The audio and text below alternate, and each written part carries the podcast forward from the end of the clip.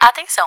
O episódio a seguir poderá ser inapropriado para pessoas sensíveis a narrativas violentas, podendo haver gatilhos que provoquem sensações indesejadas.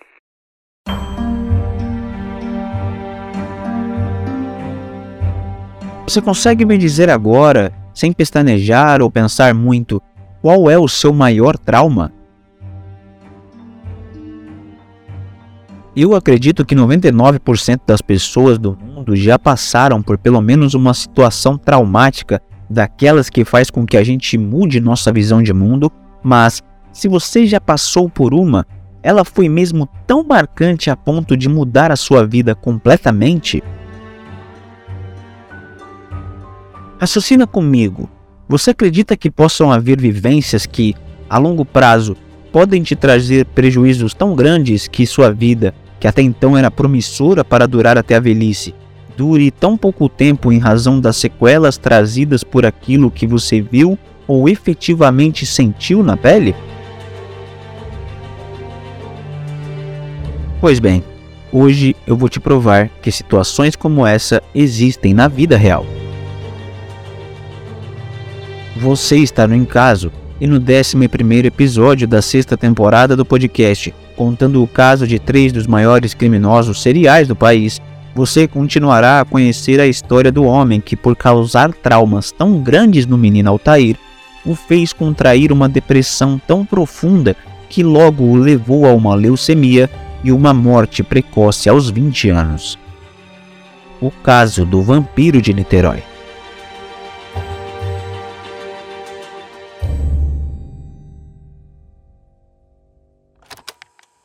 Detetives do caso.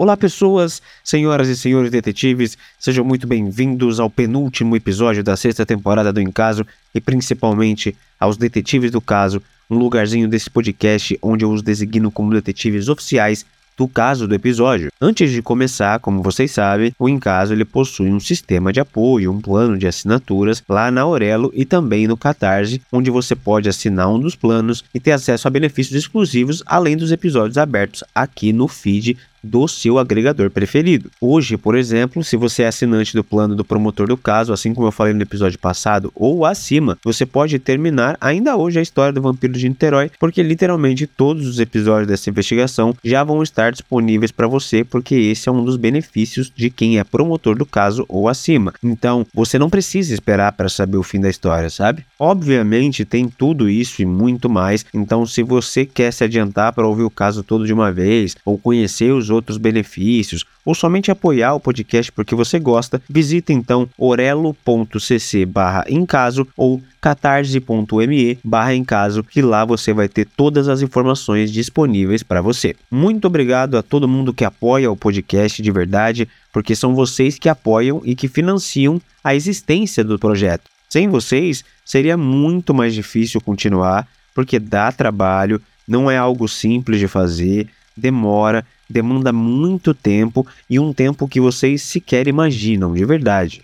Então, se você sentir no seu coraçãozinho lindo, maravilhoso, que pode assinar o podcast e ajudar, o plano mínimo, meu povo, é nada mais nada menos do que cinco dinheirinhos que hoje e há muito tempo, diga-se de passagem, não compra uma pilha decente. Com cinco reais, você compra no máximo uma pilha vagabunda que acaba no mesmo dia e olhe lá, tá?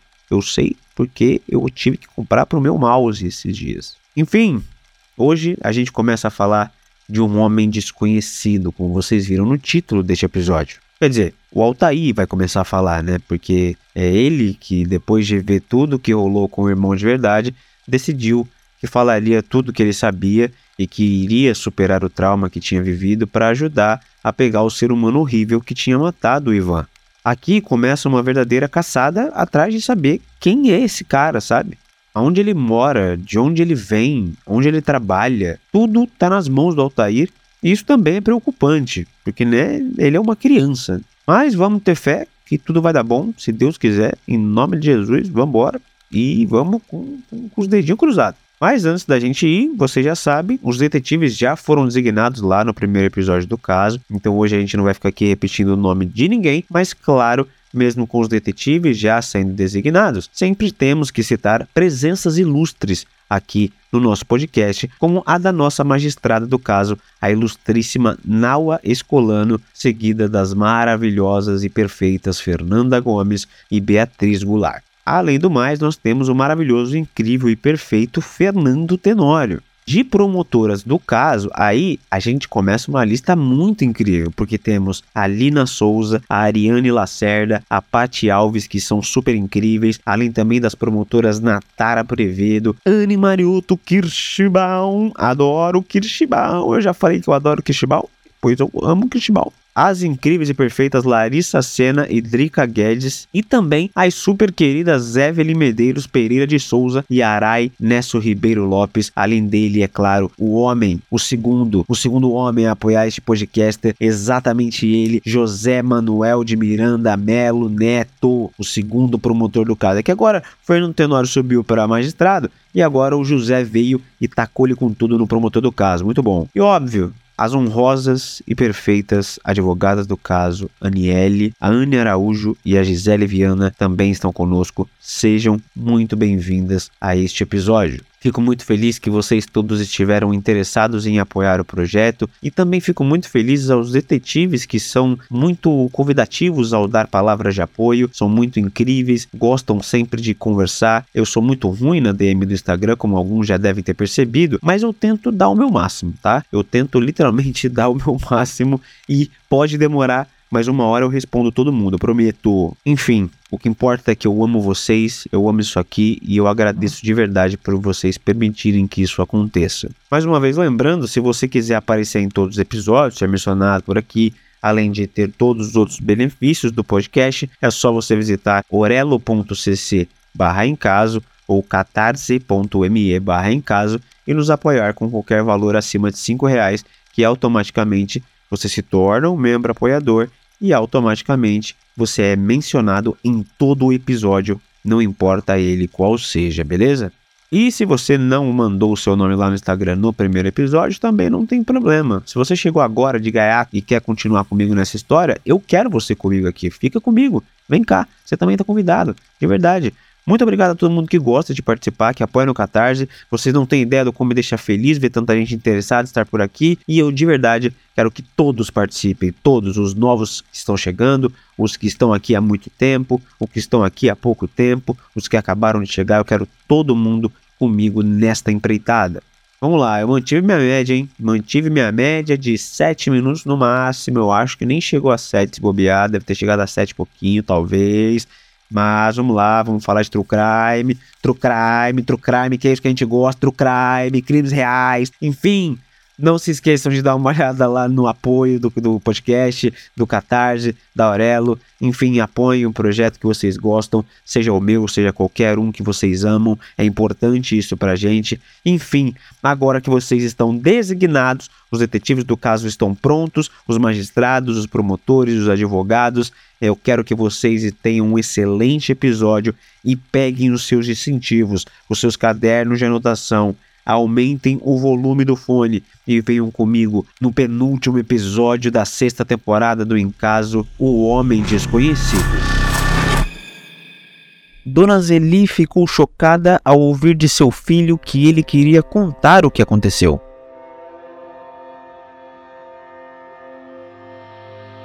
Aparentemente, Altair não sabia que seu irmão estava morto parecendo que o choro de Altair desde que chegou era daqueles de preocupação e por não ter conseguido cuidar do pequeno irmão. Além disso, Zeli, enquanto seu filho não falava o que aconteceu, imaginava que o menino também tinha passado por uma situação traumática, razão pela qual ele nunca levantava a cabeça. Por outro lado, a mãe que havia acabado de descobrir que um de seus filhos havia morrido, ficou aliviada em meio ao choro por finalmente ter a chance de entender o que havia acontecido com Ivan e, claro, também com Altair, já que tinha certeza que este jamais abandonaria seu irmão, não importasse a situação. Assim, após haver o reconhecimento do corpo do pequeno Ivan no Instituto Médico Legal, Alexandre, Zeli Altair e sua irmã decidiram então voltar à delegacia para que Altair, enfim, prestasse depoimento contando tudo o que havia lhe acontecido no período em que ficou fora de casa. Por outro lado, a polícia de Niterói estava esperançosa para saber o resultado do reconhecimento de Zeli, pois aquele menino que faria parte do dito reconhecimento já era o terceiro localizado naquela região, suspeitando eles que poderia haver um serial killer de crianças à solta por aí. Inicialmente, quando encontraram o corpo do rapaz numa tubulação de esgoto, acreditaram que poderia ter sido um caso de afogamento, onde a maré levou o corpo do menino até o local. Mas, quando pararam para perceber bem, notaram que a mão do menino estava dentro de seus shorts e havia bolo fecal em seu entorno. Tais características, obviamente, não cabiam num afogamento, pois quem está se afogando não fica com a mão no bolso. A pessoa tenta nadar e tenta sair daquela situação. Ainda mais, obviamente, quem está se afogando não evacua, principalmente depois de ter sido jogado pelo mar em algum canto, podendo aquilo ser um claro indício de algum homicídio. Desta maneira, o corpo do menino foi encaminhado para o IML para perícia, onde lá ficou de fato constatado que o menino possuía diversas lesões compatíveis com agressões, tendo sido sua morte configurada como um homicídio, o que significava que havia um homicida à solta por aí, assim como foi nos últimos dois meninos que haviam também sido encontrados. Em meio a conversas e atendimentos na delegacia, de repente o telefone toca.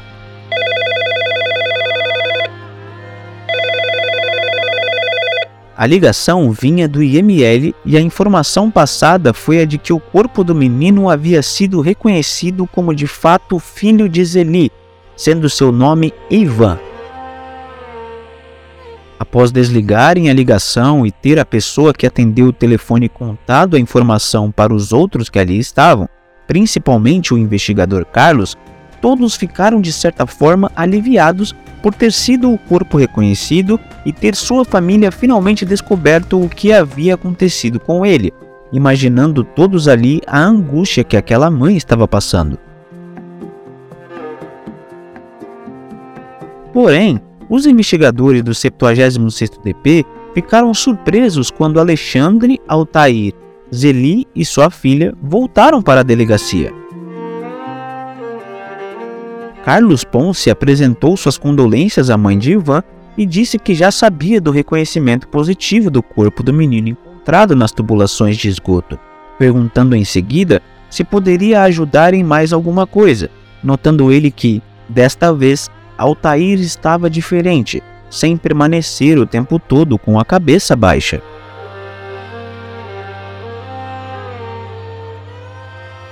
Zeli então contou aquilo que já sabemos. Altair havia decidido contar tudo o que sabia.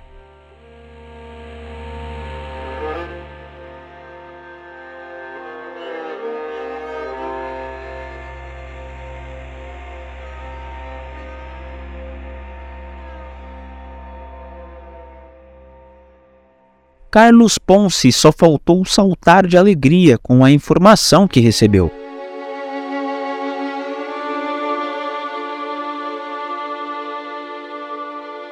finalmente eles teriam alguma informação sobre o caso e, com isso, teriam a chance de que, quem sabe, conseguir o nome do assassino ou alguma coisa relevante que levasse até ele.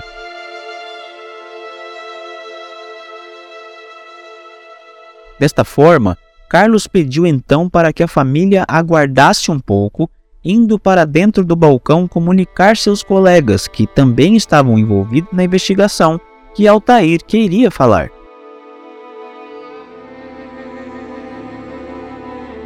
Todos ficaram animados e logo uma sala estava pronta e preparada para que Zeli e Altair pudessem sentar e contar tudo o que sabiam sobre o que havia acontecido com Ivan para ele ter morrido naquele estado. Conduzidos então para a sala preparada, Zeli e Altair sentaram em duas cadeiras muito confortáveis, enquanto o investigador sentou-se em frente a ambos, dizendo então para Altair que ele tinha todo o tempo do mundo e que ele poderia contar as coisas com calma e no tempo dele, sem nenhuma pressão ou qualquer pressa com relação à polícia.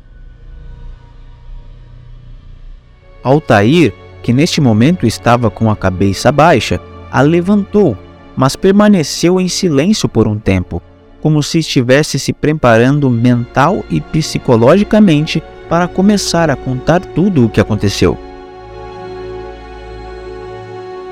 Minutos depois da sala em silêncio, sem ninguém pressionar Altair ao falar nada, o menino então começou a contar que saiu de casa com seu irmão rumo a um vizinho para que pudessem almoçar juntos por lá.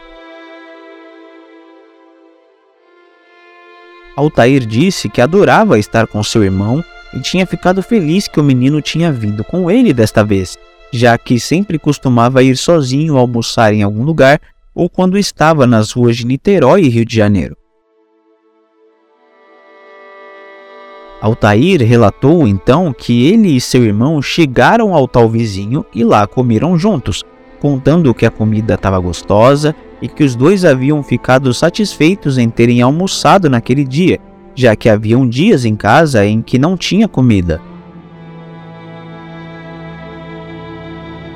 Neste momento, o policial notou que Zelia baixou a cabeça, talvez com uma certa vergonha do que seu filho havia revelado, querendo ele dizer que estava tudo bem, que não precisava se envergonhar daquilo.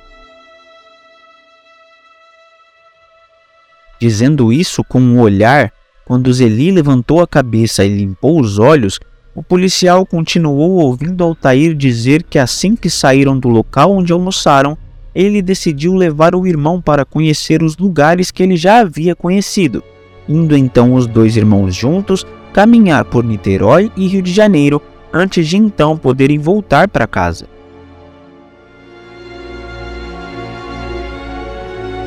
Andando pelas ruas de Niterói, Altair contou que então passaram a sonhar com tudo aquilo que queriam fazer, mas que não podiam, passando eles a gostar desta atividade ao longo do caminho, imaginando eles comendo em redes de fast food, brincando com os caros brinquedos das lojas que viam, vestindo as roupas das muitas lojas de roupas que viam pelas ruas comerciais e dizendo um ao outro o que fariam caso tivessem tudo aquilo disponível na hora que quisessem.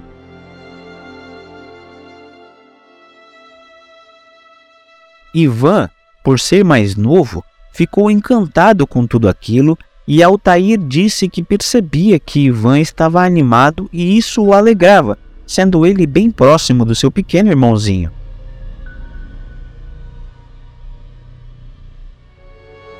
Contudo, Altair começou a contar que, quando enfim chegaram em uma praça em Niterói, um homem os abordou.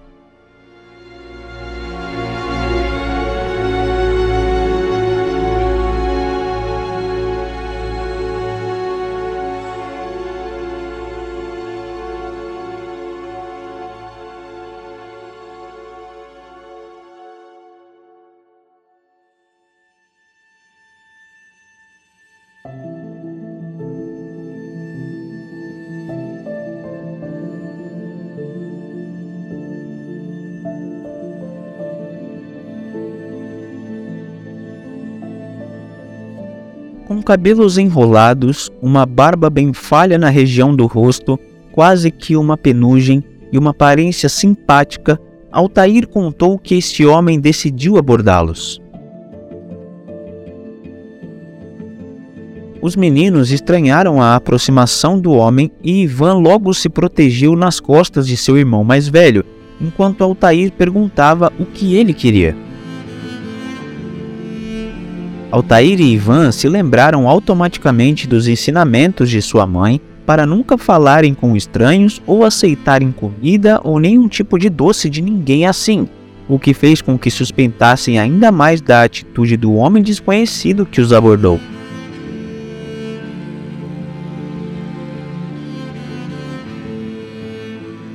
Logo, o homem desconhecido abaixou-se na altura das jovens crianças e disse que tinha uma proposta para fazer e que esta proposta era muito boa e que eles iam gostar muito.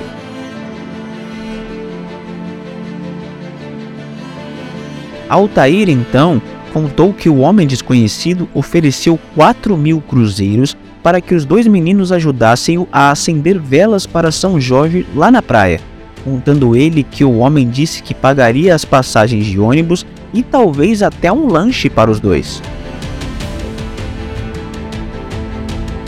Altair refletiu bem enquanto Ivan permanecia em silêncio. Esse dinheiro, para uma família que passava fome, para ele e Ivan que não tinham brinquedos ou cama para dormir, seria um bom dinheiro para dar à sua mãe para poder fazer algumas compras em casa.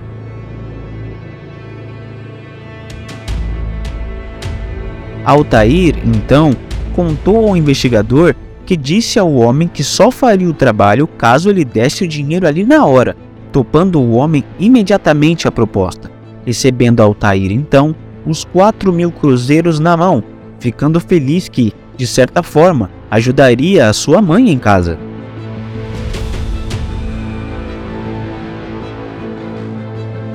Feito então o negócio, Altair e Ivan, de mão dadas com o seu irmão, seguiram o homem rumo ao ponto de ônibus.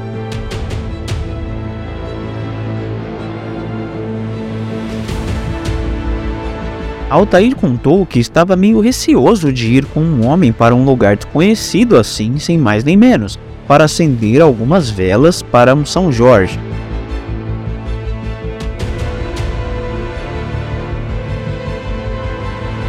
Ele não entendia por que um homem adulto precisava da ajuda de duas crianças, mas para ele, o que importava mesmo era o dinheiro que ele estava na mão e que ele iria levar para casa, pensando somente em sua mãe e no quanto ela ficaria feliz em receber os cruzeiros.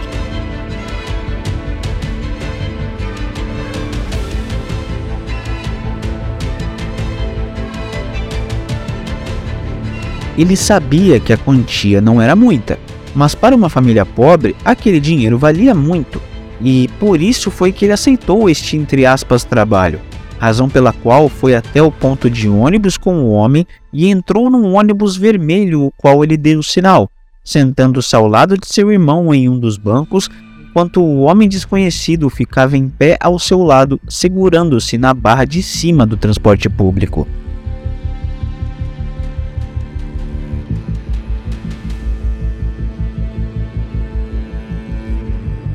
Altair então contou que, Chegando numa determinada rodovia, o homem disse que eles precisavam descer por ali, por mais que olhando pela janela a paisagem, tudo parecesse meio vazio e sem nenhuma praia.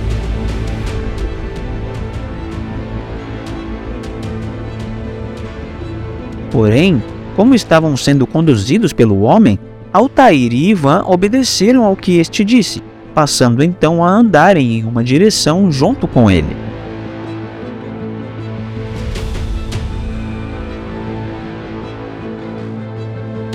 Altair contou que achava que eles tinham andado muito já, pois suas pernas em determinado momento começaram a doer e Ivan reclamava muito que queria parar para descansar, que em momento nenhum foi permitido pelo homem que, agora, passava a dar um pouco de medo, repensando ele se realmente valeu a pena ir a um lugar desconhecido com um homem desconhecido só por causa de dinheiro.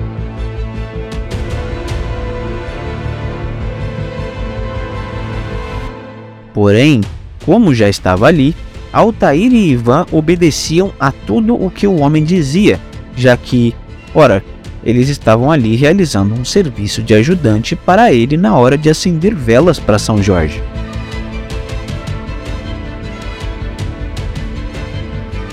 Dado momento, Ivan começou a se queixar muito de cansaço, contou Altair, percebendo ele que o homem começou a ficar sem paciência momento que pegou o menino e o colocou em seus ombros para continuarem na longa caminhada que estavam fazendo.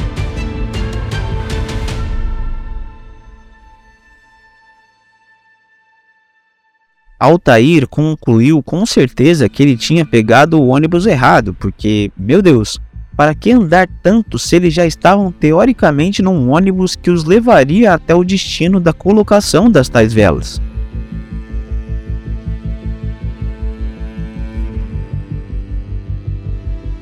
Foi então que ele finalmente viu a praia e ali as coisas mudaram um pouco de tom e Altair percebeu que dinheiro não era tudo na vida.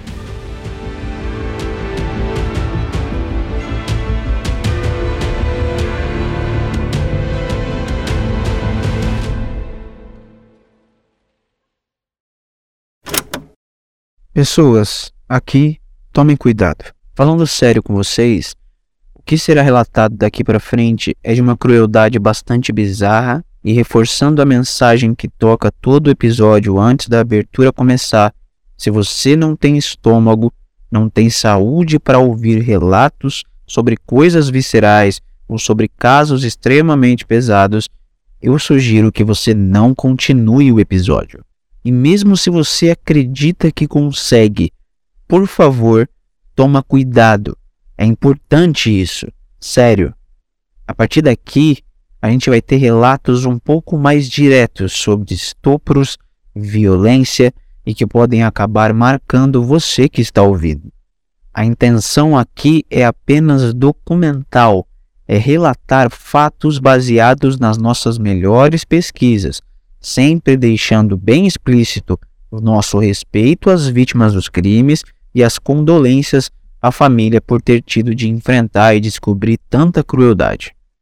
Reiterando, mais uma vez, cuidado ao continuar este episódio. Continue por sua conta e risco, fechou? Se você decidir parar aqui, tá tudo bem, você é uma pessoa incrível por isso, tá tudo ótimo.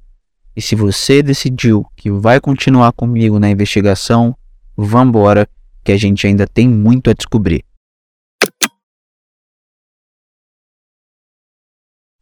Altair contou um detalhe para a polícia que começou a chocar a quem estava ali ouvindo. O menino relatou que, de repente, ao chegarem finalmente na praia onde acenderiam as velas para São Jorge, o tal homem desconhecido retirou Ivan de seus ombros e, com ele em seus braços, tentou beijar a boca de seu irmão. Altair conta que ficou chocado com aquilo, ficando paralisado enquanto que Ivan conseguiu se desvencilhar do homem e saiu correndo com medo. Altair conta que ali percebeu que não haveriam velas para São Jorge, ficando ele paralisado pela culpa que estava sentindo, enquanto o tal homem desconhecido corria atrás de Ivan para tentar capturá-lo novamente. Sendo ele um adulto e Ivan uma criança, Altair conta que rapidamente seu irmão foi alcançado pelo homem desconhecido, momento que daí sim Altair foi em direção a eles para tentar fazer alguma coisa. Contudo, enquanto corria para ajudar seu irmãozinho, Altair contou que pôde ver o homem desconhecido batendo a cabeça de seu irmãozinho contra algumas pedras grandes que haviam ali na praia, observando todo o sangue de Ivan sendo espirrado e espalhado por todo canto, sujando as roupas do homem. Com seu irmãozinho desmaiado, Altair, paralisado com tudo aquilo que via e se sentindo culpado por ter aceito estar ali, viu o homem desconhecido conseguir beijar o seu irmão na boca, beijando o homem com uma vontade bastante grande, enchendo o rosto de Ivan de saliva e baba. Em dado momento, enquanto alisava o corpo de seu irmão e beijava como se fosse um menino o seu namorado, o homem desconhecido pegou Ivan e ordenou que Altair o acompanhasse, levando eles para uma espécie de saída de esgoto que dava diretamente na praia, parecendo o fim de uma caverna, como um certo espaço ali dentro. Ali, Altair conta que, de pé, sem que nada pudesse fazer contra o forte homem desconhecido, viu este abaixar as calças de seu irmão e estuprá-lo, ao ponto de que seu pequeno irmãozinho havia defecado de tanta força que o homem desconhecido colocava na hora de introduzir seu membro no bumbum de seu irmão. Em dado momento, o homem parou de estuprar seu irmão desacordado e passou a alisar seu corpo, ainda que sujo de fezes, passando a mão sobre a cabeça cheia de sangue e aberta do pequeno Ivan. Parecia que ele havia se cansado e estava ali, ao lado dele, como se fossem um casal, descansando entre uma noite de amor e outra. Contudo, não demorou muito e logo o homem desconhecido voltou para suas atividades anteriores com muita veemência, segundo Altair, segurando desta vez com muita força o pescoço de Ivan.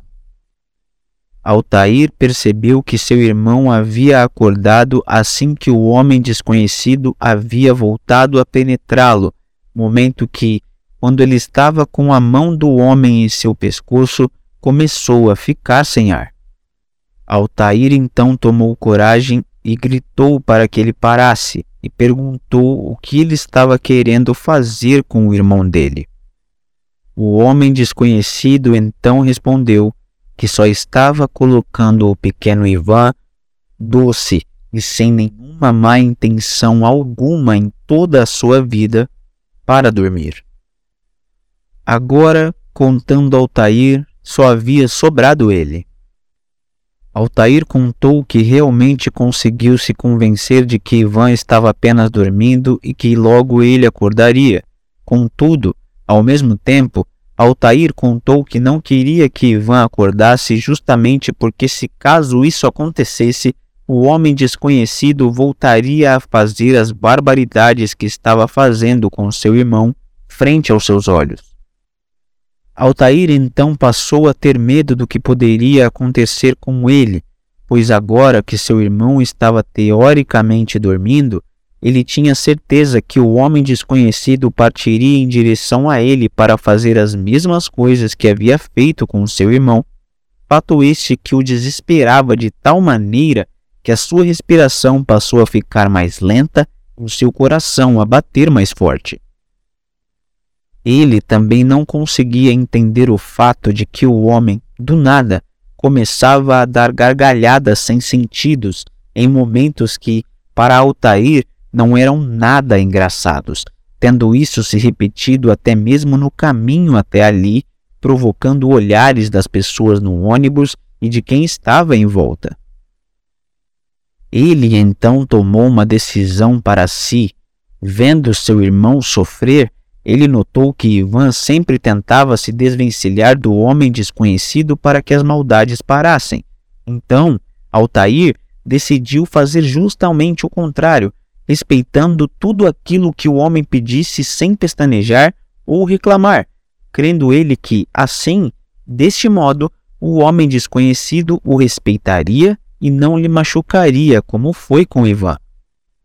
Altair então contou que não demorou muito após o homem descansar do que havia feito com Ivan para que ele levantasse naquela tubulação de esgoto e começasse a alisá-lo, deixando Altair que ele fizesse isso sem mexer nenhum pelo de seu corpo. O homem, desconhecido então, ordenou enquanto gargalhava muito, contando Altair segurando o choro, que ele lhe fizesse sexo oral.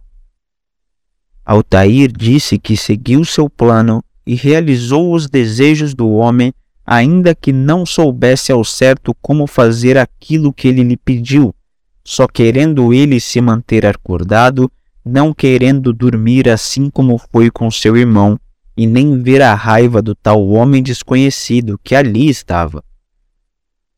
Passada a sessão, o homem desconhecido pediu para que Altair tirasse as calças e a abaixasse de costas, já sabendo Altair que o homem faria exatamente aquilo que fez com seu irmãozinho.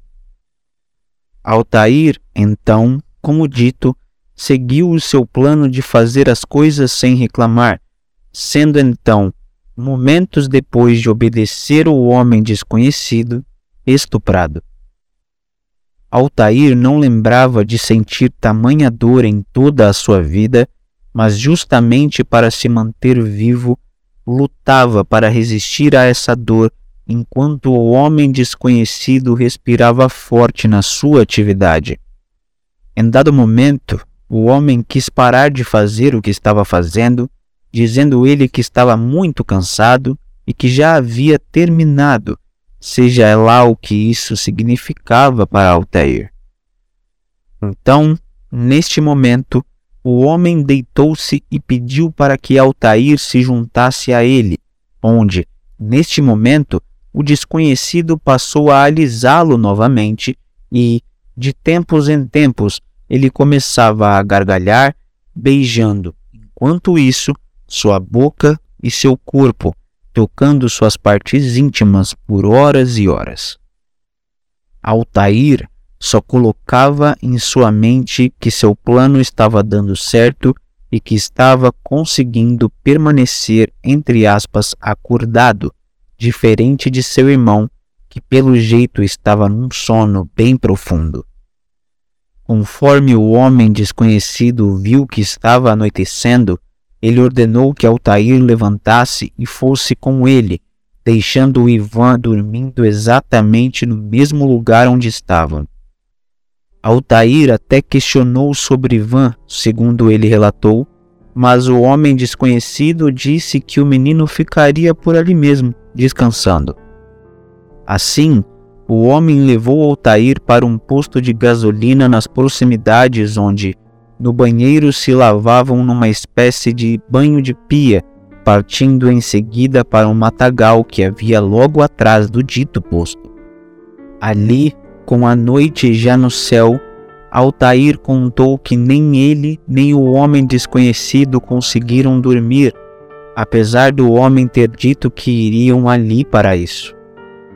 Altair relatou que o não dormir não foi nem de longe por falta de sono, mas sim porque o homem quis repetir exatamente as mesmas coisas que fizeram na tubulação de esgoto, tendo Altair, tentando se manter acordado e vivo, feito todas as vontades do homem. Quando o dia amanheceu, o homem disse que precisava ir para seu trabalho indo então ambos para a cidade do Rio de Janeiro. Por algum motivo, contou Altair, o homem desconhecido decidiu levá-lo até seu local de trabalho para que ficasse lá com ele fazendo companhia, já que ele entregava panfletos na rua, podendo ele acompanhar o homem sem problemas, só precisando este passar no local onde ficavam os tais panfletos para pegá-los. Altair, em dado momento, no prédio onde o homem desconhecido trabalhava, percebeu que este estava concentrado demais na conversa com outro homem que, pelo jeito, também trabalhava no local, momento que, de fininho, foi saindo do prédio até que, quando conseguiu, correu como se não houvesse amanhã.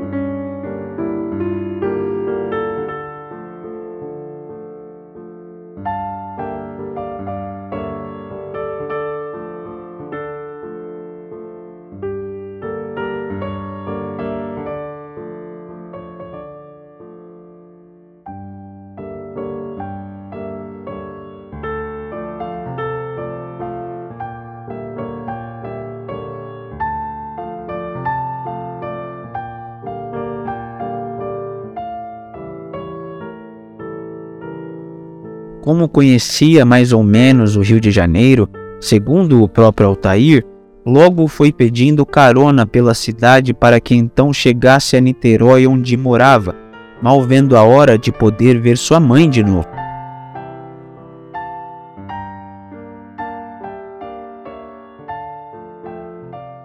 Sua blusa estava suja de sangue por conta das coisas trágicas que precisou ver acontecer com Ivan e por tentar ajudá-lo em certo momento, mas não tinha o que fazer, teria de chegar em casa assim mesmo.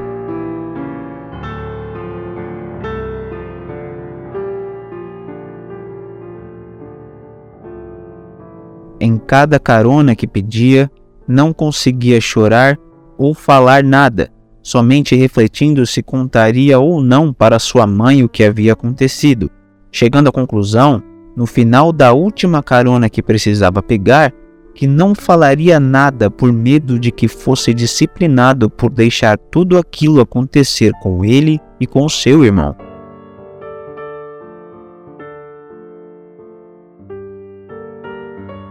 Altair estava andando bem devagar em direção à sua casa, em razão do cansaço que estava sentindo, momento que ao longe, na porta de sua casa, viu sua mãe apertando o passo o máximo que podia para que pudesse vê-la logo.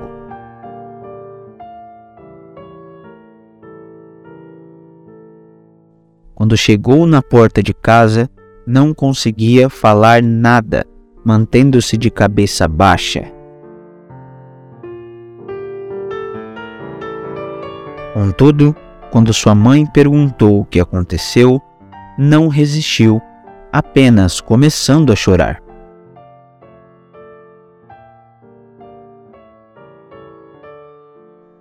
Para os policiais, não havia dúvida.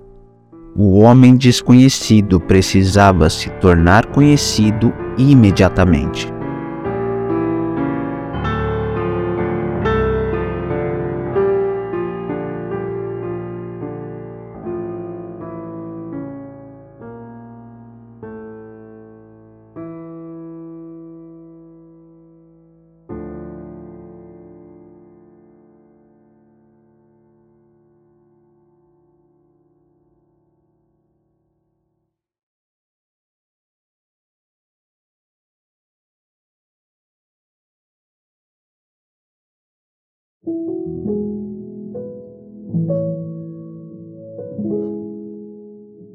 Eu sou Bruno Gentili e este é o podcast Em Caso, projeto criado por mim destinado a contar a história dos crimes que mais chocaram o país, com sua sexta temporada distribuída pela produtora HD1.